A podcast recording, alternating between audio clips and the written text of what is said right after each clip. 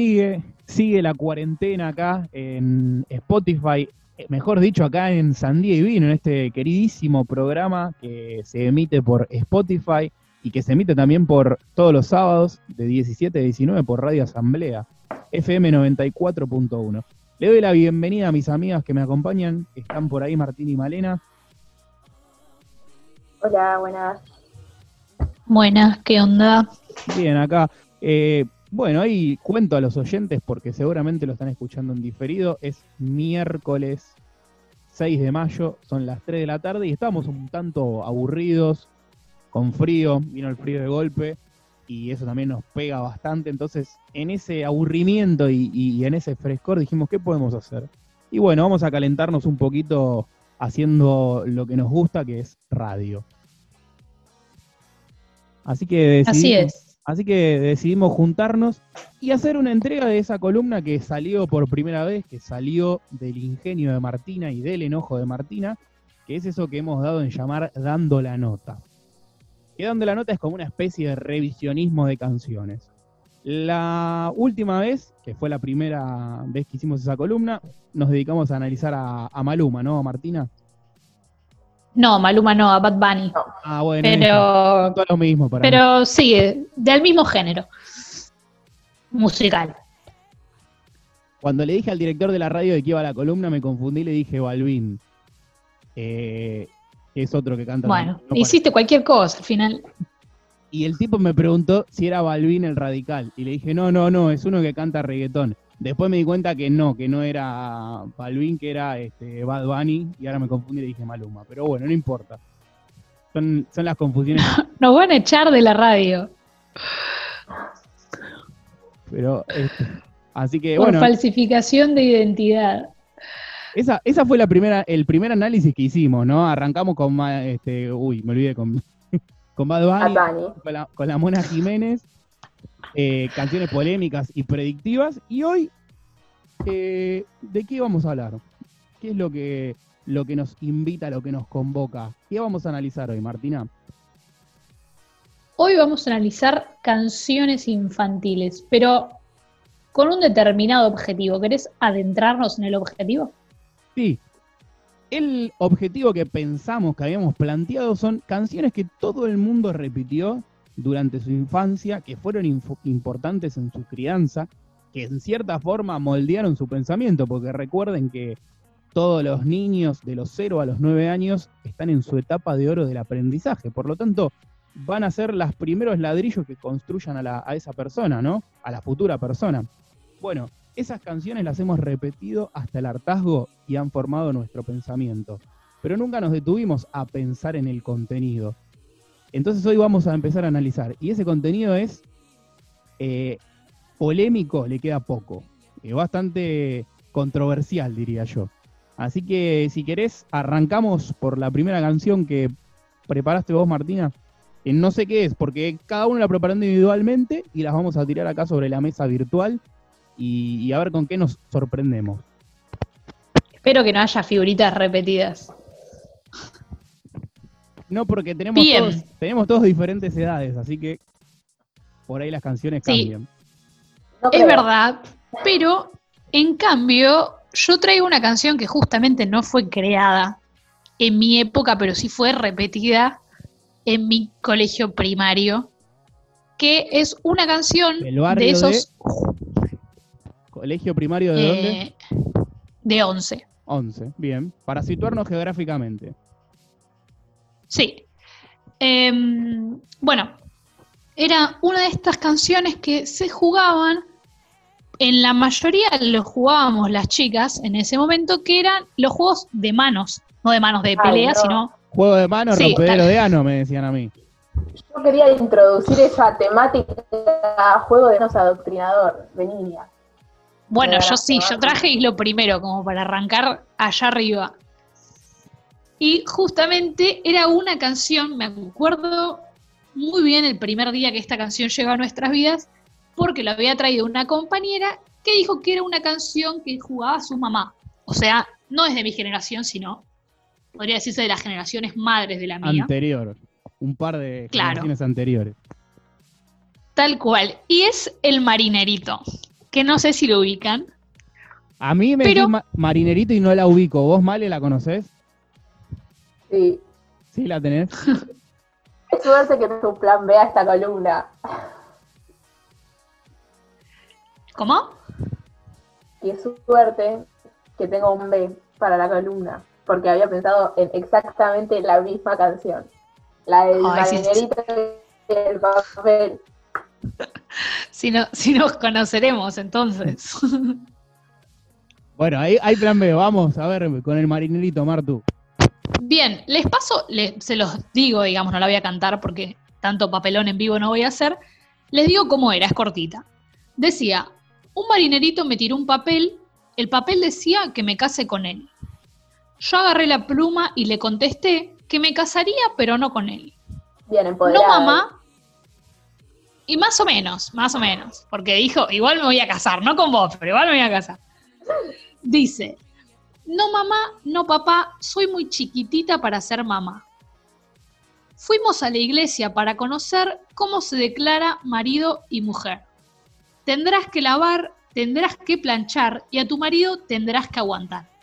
Y acá viene el final de la canción que me parece maravillosa, que, que dice, Pará, yo no me caso con esa... ¿Cómo? Hasta ahora es una, hasta ahora me parece que es una genialidad. ¿Es superior a esto el final? No, el final me parece maravilloso que dice, yo no me caso con esa basura y a la No. basura lo voy a tirar. Dale, no, es mentira. No, Y a- en a mi- Martina de la indignación- De la indignación a Martina se le cayó el teléfono con el cual está transmitiendo. Sí, En sí. mi escuela primaria del barrio de Almagro no tenía ese final. Terminaba con que a tu marido tendrás que aguantar, pero tenía un broche de oro, que era que todo era como volteando, palma con palma y aplaudiendo. Ujú. Pero el broche de oro era que el aguantar se acompañaba con una que vos le dabas al otro y era como que perdía el que recibía la cachetada. ¿Se entiende? Claro, era como la violencia física. No solo la violencia Claro, como verbal. la aguantás y te bancás, pumba, que te, que te dé, que te pegue. Bueno, el final de. Male, el final de Male tenía violencia física y el mío violencia, violencia verbal. verbal, Tenía un poco de todo. Que reproducía ciertos mandatos. Digo, tu madre, se tu madre te enseñó esta canción. No, no, no. Eh, una compañera Ah. que su madre se la enseñó. ¿Tu, tu mamá la conoce la canción? ¿La conocía? No le pregunté, pero seguro. Mi mamá conocía mucho estos jueguitos. Hay que ver esta gente, estos este, que eran adultos cuando nosotros éramos niños, qué pensaban de estas canciones, si las repetían sin pensarla, si la pensaban y igual la repetían porque era algo que cultural y que les reflejaba su niñez. Esa madre que enseñó esa canción habría que preguntarle. Porque ¿qué aparece? Aparecen situaciones de violencia, ¿no? Este, mandatos de que la mujer se tiene que casar con un marinerito y tiene que cumplir ciertas tareas. Sí, yo, yo tengo muchos sentimientos encontrados, porque en algún punto, eh, si bien ella tiene un mandato de, es más, hasta nombran a la iglesia, ¿no? como un mandato heterosexual, eh, eh, católico, todo, de se tiene que casar, las cosas que tiene que hacer una vez casada, ella, sin embargo, al marinerito le dice, mira, yo me voy a casar, con vos no, Mm. digamos, como no es que incluso los padres, como, como que cuando ella habla con los padres, le dice, no, yo no me voy a casar con él, digamos, y dice algo que me perturba mucho, que es, soy muy chiquitita, o sea, cuando dice chiquitita, yo automáticamente me imagino una niña, Sí. Sí, da perversa. se la topó con un marinero de 20 para arriba. Da, da perversa la canción. A mí me lleva automáticamente a eh, el, eh, digamos, el reclamo feminista que estuvo dando vuelta el año pasado, que eran niñas, no madres, ¿no? Como Claro. obvio que cuando tenía seis años la cantaba sin pensarlo, hoy escucho, soy muy chiquitita para ser mamá y pienso exactamente en eso. Y además es terrible, ¿no? Que, porque al margen que la niña dice, bueno, no me voy a casar, o me voy a casar pero no con el marinerito, como que la respuesta de los padres es llevarla a la iglesia para conocer cómo se declara marido y mujer, o sea, cómo corresponde a llevarla a la institución más conservadora casi en cuanto a roles de género eh, establecidos, digamos. y además decirle que va a tener que lavar, que va a tener que planchar y que va a tener que aguantar a su marido. Aguantar, qué verbo más asqueroso para Cuando uno se, supone que uno se casa, se casa por amor, para compartir este, la cotidianidad, ser feliz, no para aguantar, soportar y ser infeliz.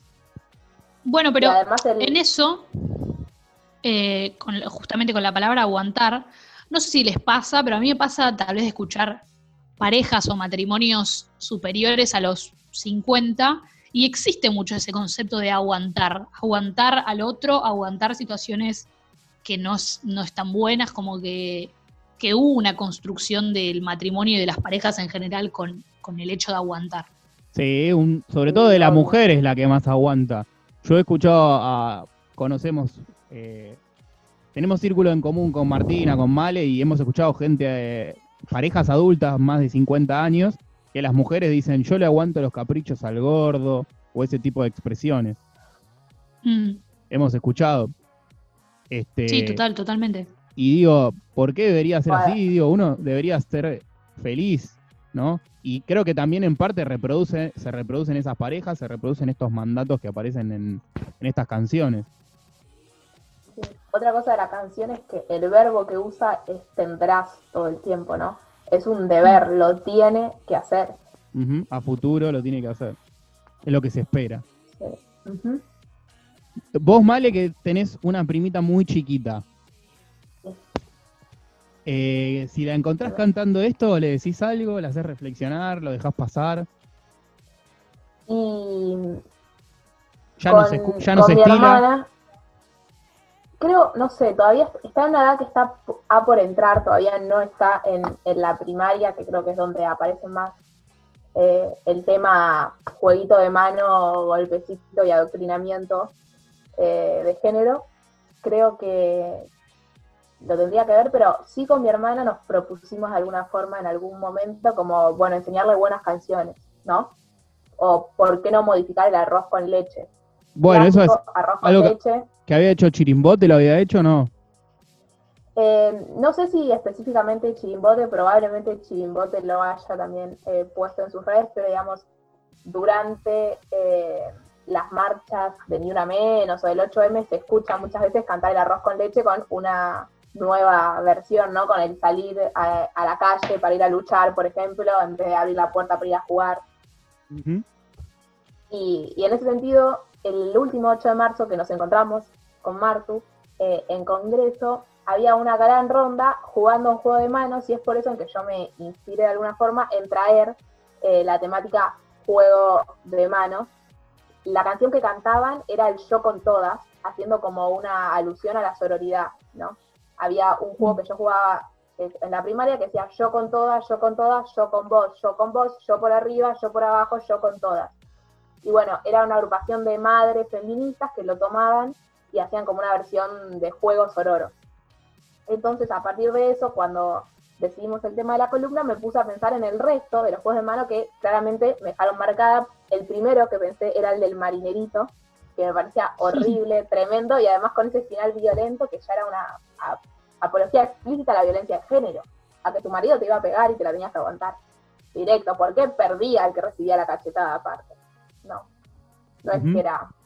sí, sí, sí, ya eh, pasaba la violencia, lo terrible es eso, pasaba la violencia verbal y el adoctrinamiento ya directamente a lo físico. ¿Y estos juegos generalmente los jugaban las chicas o también este varones? Sí, cada tanto algún varón, pero era un juego de, nenas en general. Eh. Sí, por lo general lo jugaba siempre el mismo varón y era el clásico tildado de puto, digámoslo como lo decían. ¿Cómo se decía, sí? Eh, bueno, y después pensé juego de manos, de alguna forma, sí me había enseñado mi mamá, que aparece más eh, el tema jueguito de mano, golpecito y adoctrinamiento eh, de género. Creo que lo tendría que ver, pero sí con mi hermana nos propusimos de alguna forma en algún momento como, bueno, enseñarle buenas canciones, ¿no? O por qué no modificar el arroz con leche. Bueno, eso es algo que, que había hecho Chirimbote, ¿lo había hecho o no? Eh, no sé si específicamente Chirimbote, probablemente Chirimbote lo haya también eh, puesto en sus redes, pero digamos, durante eh, las marchas de Ni Una Menos o del 8M se escucha muchas veces cantar el arroz con leche con una nueva versión, ¿no? Con el salir a, la calle para ir a luchar, por ejemplo, en vez de abrir la puerta para ir a jugar. y, en ese sentido, el último 8 de marzo que nos encontramos con Martu eh, en Congreso, había una gran ronda jugando un juego de manos y es por eso en que yo me inspiré de alguna forma en traer eh, la temática juego de manos. La canción que cantaban era el Yo con todas, haciendo como una alusión a la sororidad, ¿no? Había un juego que yo jugaba eh, en la primaria que decía yo con todas, yo con todas, yo con vos, yo con vos, yo por arriba, yo por abajo, yo con todas. Y bueno, era una agrupación de madres feministas que lo tomaban y hacían como una versión de juego sororo. Entonces, a partir de eso, cuando decidimos el tema de la columna, me puse a pensar en el resto de los juegos de mano que claramente me dejaron marcada. El primero que pensé era el del marinerito, que me parecía horrible, tremendo, y además con ese final violento que ya era una apología explícita a la violencia de género, a que tu marido te iba a pegar y te la tenías que aguantar. Directo, porque perdía el que recibía la cachetada aparte. No, no es que era... sí, sí, sí, ya eh, pasaba la violencia, lo terrible es eso, pasaba la violencia verbal y el adoctrinamiento ya directamente a lo físico. ¿Y estos juegos generalmente los jugaban las chicas o también este varones? Y cada tanto algún varón, pero eran juegos de, nenas en general. Sí, por lo general lo jugaba siempre el mismo varón y era el clásico tildado de puto, digámoslo como lo decían. ¿Cómo se decía, sí? Eh, bueno, y después pensé ese juego de manos, de alguna forma, sí me había enseñado mi mamá, porque ese lo adquirí en la escuela. De hecho, me acuerdo que hace algún tiempo, como empecé a recordarlos, y en mi casa decían como eso, yo no me acuerdo de eso. Bueno, pero sí hay uno que sí me enseñó mi mamá y que sí, por ejemplo, mi mamá lo juega con mi prima, que es uno súper tradicional que se llama Estaba la Catalina. Mm. Mm. yo también lo pensé, Male. Qué bueno que, también tengo otro plan. Ah, y de hecho lo busqué en YouTube y tiene un nombre como El romance de la mujer infeliz. Ya está. Ese es el nombre. El romance de la mujer infeliz. Así aparece el video en YouTube cuando te lo presenta la canción. Es que en la canción ella es efectivamente infeliz. Exactamente. La, mujer era infeliz hasta que tuvo el romance, fue infeliz durante el romance Ahora vamos a la historia que cuenta. Ya es una historia triste de por sí, porque está la Catalina, ¿no? Sentada abajo de un laurel, esperando a su marido que se fue a la guerra, ¿no? Entonces, como que la primera parte de la, de la canción nos introduce a ese mundo de que es ella triste, mirando la naturaleza, esperando que llegue su marido que se había ido a la guerra. Para, voy a hacer un paréntesis, Male, en el medio. Hay muchas canciones infantiles que tienen que ver o que hablan de situaciones de guerra. Yo, por ejemplo, las dos que pensé son de situaciones de guerra. Digo, ¿por qué meter a los niños en este tema, no? Así que, pero bueno, seguí. Bueno, esta junta todo. Mandatos de género, mujer infeliz y sometida, esperando a su marido, porque también se tuvo que casar como era la canción del marinerito, pero además el marido se le fue a la guerra, lo peor. Ya si era malo, era peor. Entonces, está ella esperando al marido y pasa un soldado. Entonces ella decide ¿sí?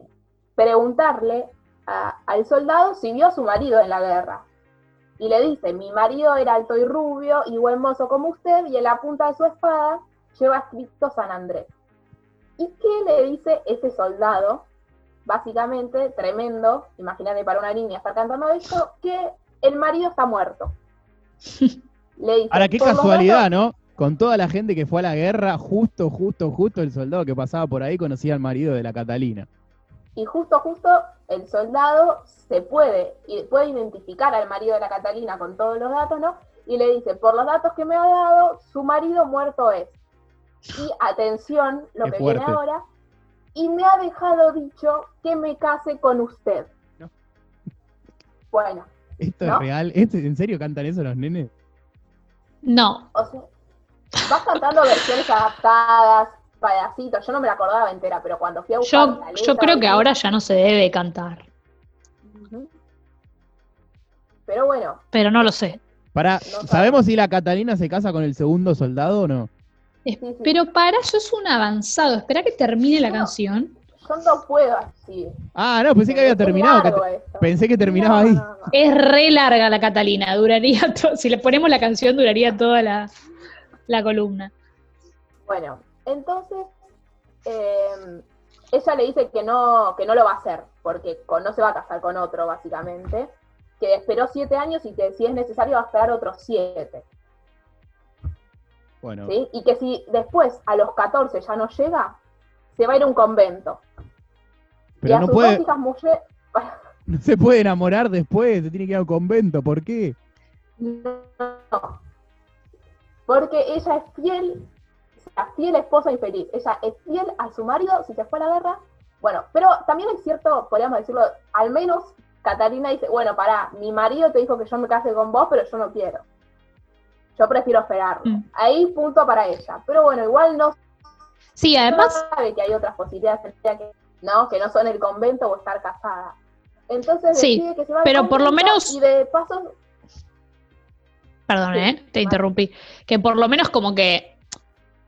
No, como que te da a entender que tal vez el matrimonio de Catalina no fue tan forzado en su principio, porque en algún punto lo quiere esperar y lo quiere a él y no a otro. Entonces, por lo menos no es tipo, bueno, solo tengo que estar casada, sino que genero algún vínculo. Claro, suponemos que era feliz que era feliz con el marido. Claro, no Eso nos da a entender, o que lo quería. Claro, no era el marinero, era el soldado. No era el marinerito. Que aparte, abro un paréntesis de nuevo con el marinerito, me olvidé de comentarlo, pero también me tomé el trabajo de buscarla en YouTube. Y hay un compilado del horror que se llama Compilado de 38 sí, sí, minutos de canciones infantiles. ¿Lo viste? Y ahí transformaron la versión del marinerito en un video asqueroso en donde vos ves a un marinero rogarle a una mujer que se la pasa diciendo que no con la cabeza porque no se quiere casar. Y es un loop eterno de rogar. Bueno, cerrando eso y volviendo. Para, para, agrego, sí, siempre fueron, siempre fueron bastante malditos lo de la Armada, así que fíjate que salieron los astís.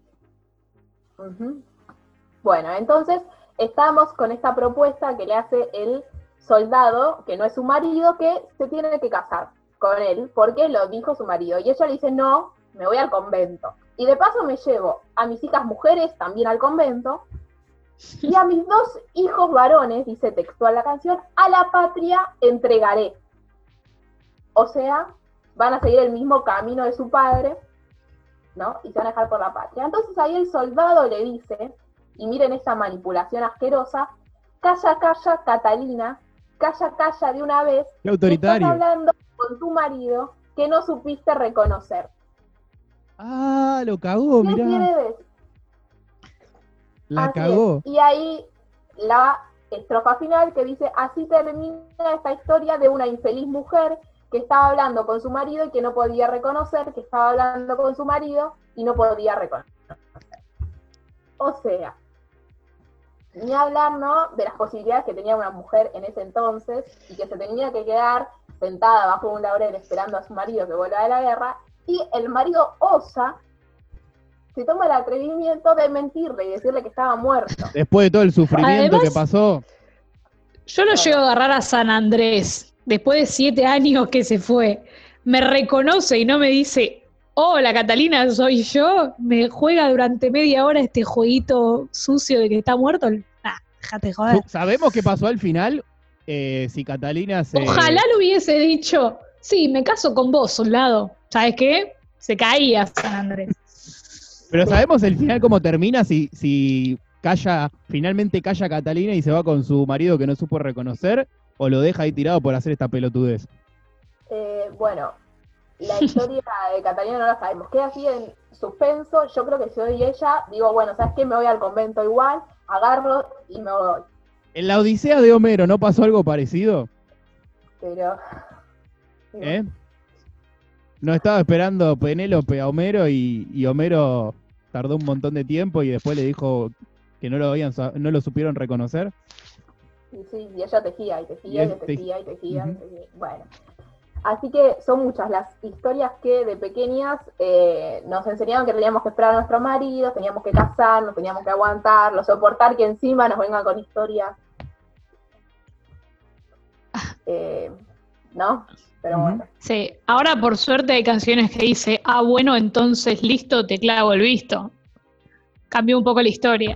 Eh, por, por supuesto está, por suerte también está, este, ¿cómo se llama?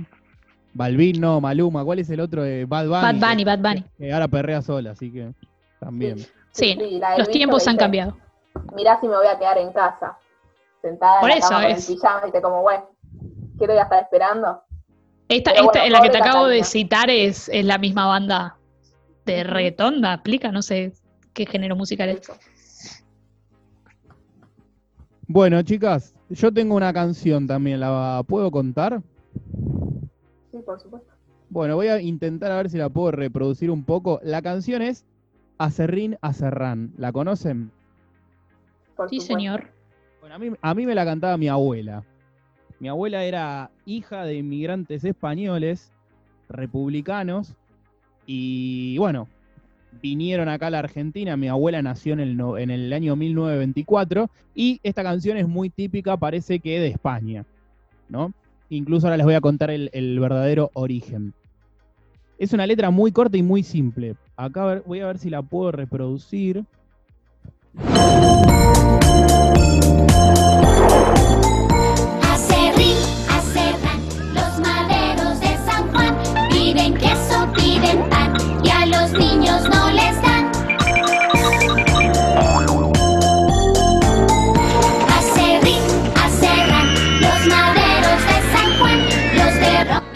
Sí, esta es la canción que mi eh, abuela me cantaba cuando era chico. Es corta la letra, pero fíjense lo, lo terrible, ¿no? Que es. Que dice Acerrín Serrán, los maderos de San Juan. Y, y, ellos qué piden estos pobres maderos que trabajan en un aserradero? Lo que cualquier persona común dignamente pide. Pan, queso, algo para comer, para alimentarse. ¿Y qué les dan? ¿Qué les dan a las personas a las cuales estos, eh, estas personas que trabajan en el aserradero le piden comida? Les dan un hueso, un hueso pelado. Básicamente es lo que vivenció la mayor cantidad de gente en el mundo a lo largo del siglo XX y todavía sigue pasando, que es esa desigualdad económica, de que piden comida y le dan un hueso pelado. Y la canción después continúa. Sí, Male. Quería decir que mi abuela también me la cantaba a mí, la mamá de mi papá, que a mí me parecía terrible, pero eh, estaba un poco distinta a la versión que la escuchamos. A ver. Decía, piden pan y no le dan, no, a los niños no les dan, piden pan, no les dan, y después decía que les cortaban el pescuezo. Sí, señora. Mi, que... mi, abuela me la cantaba igual también, y eso por eso me quedó grabada la canción, porque me parecía muy fuerte de chico eso. Uh -huh. Exactamente, nada, quería hacer eso porque creo que como es una versión infantil y hoy están un poquito más endulcoradas las canciones, eh, se saltaron ese en el audio que escuchamos. Sí, incluso hay otra versión, ¿sí? Que se canta en Chile, uh -huh. creo yo, que dice acerrín, acerrán, piden pan, piden queso, bueno, no le dan, pide y después agregan, le dan vino y se van. Es decir, el obrero tonto del aserradero le tiramos un poco de vino y con eso ya se va contento y borracho. Porque los obreros no hacen otra cosa que emborracharse. Piden comida, le damos un poquito de vino y ya está. Chau, deja de molestar el obrero, deja de protestar. Esto es terrible y es lo que cantaban. Y el origen, yo estuve como investigando un poquito el origen de la canción, ¿no? Porque me parece como nefasto que a todos los chicos de los sectores populares se les cantara esto, ¿no? Está bien que refleja una situación, que refleja algo, pero es muy fuerte. Y no hay una cuestión de protesta en la canción, sino como de cierta sumisión. De decir, bueno, nos conformamos con este vino que nos dan y, y, y nosotros los obreros que somos tontos tomemos el vino, total, la comida no la, van a, no la vamos a recibir. Así que, bueno, esa es este, la, la, canción que traje. Mi abuela me la cantaba. ¿El origen cuál es? ¿Por qué se llama Serrina Serrán Los Maderos de San Juan?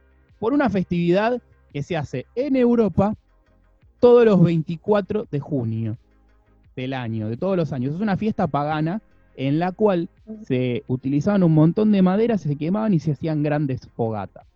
Esto era para festejar que esa era la noche más corta del año y que comenzaba la época de este, siembra en el norte del planeta y que el 24 de junio comenzaba el verano. Entonces es una fiesta pagana con un ritual y que desde hace muchos, muchos, muchos años se viene cantando esta canción en esa festividad que es la del Santo de San Juan. Por eso llega con la inmigración de española a la Argentina y se disemina por todo el territorio latinoamericano. Es una canción muy clásica que tenía un juego en el cual un adulto se ponía un niño sobre su regazo y con unas palmadas eh, iba cantando con el niño esta canción. Así que fíjense desde cuándo que venimos repitiendo esta canción que tiene situaciones de dominación. Sí, totalmente. Creo que todas las canciones que vimos, de alguna manera no podemos identificar con claridad en qué momento empezaron a cantarse, pero podemos identificar que todavía se siguen escuchando y cantando.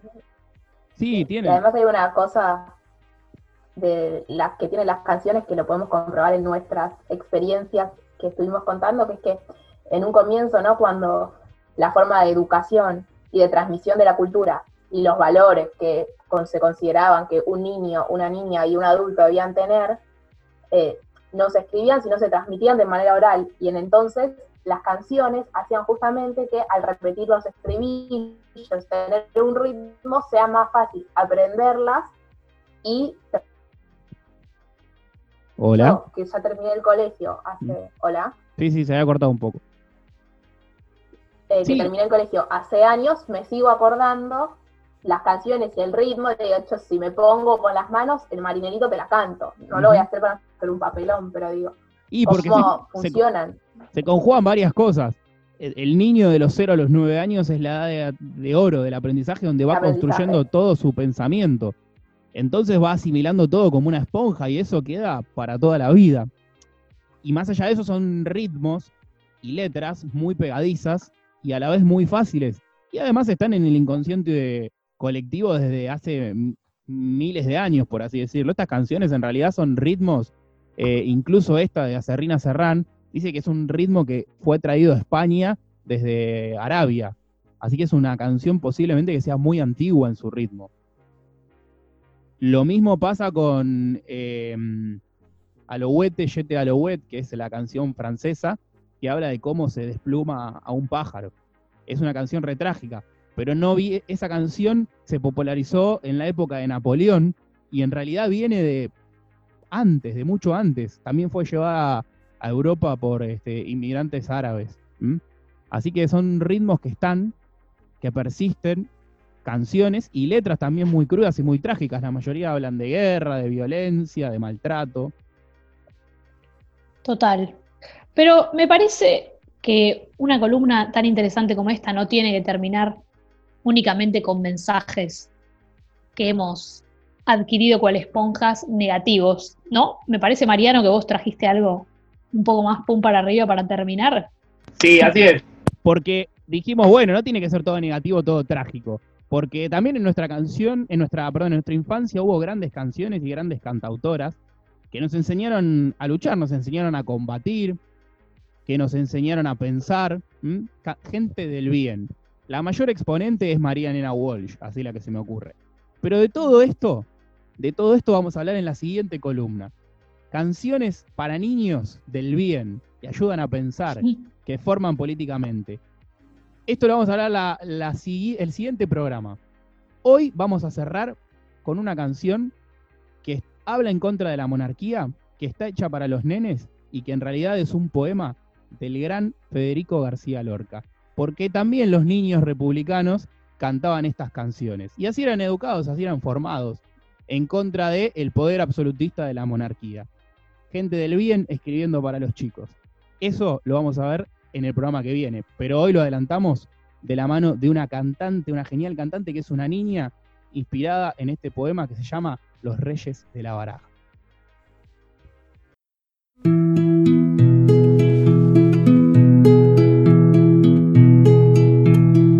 Si tu madre quiere un rey, la baraja tiene cuatro, el de oro,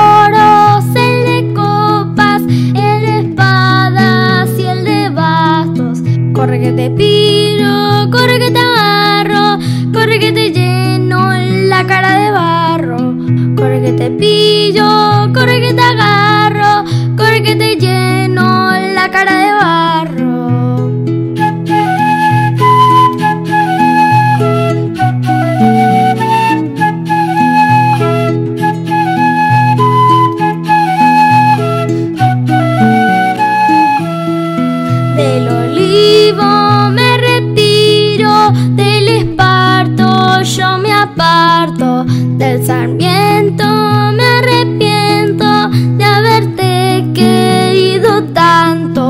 Corre que te pillo, corre que te agarro, corre que te lleno la cara de barro.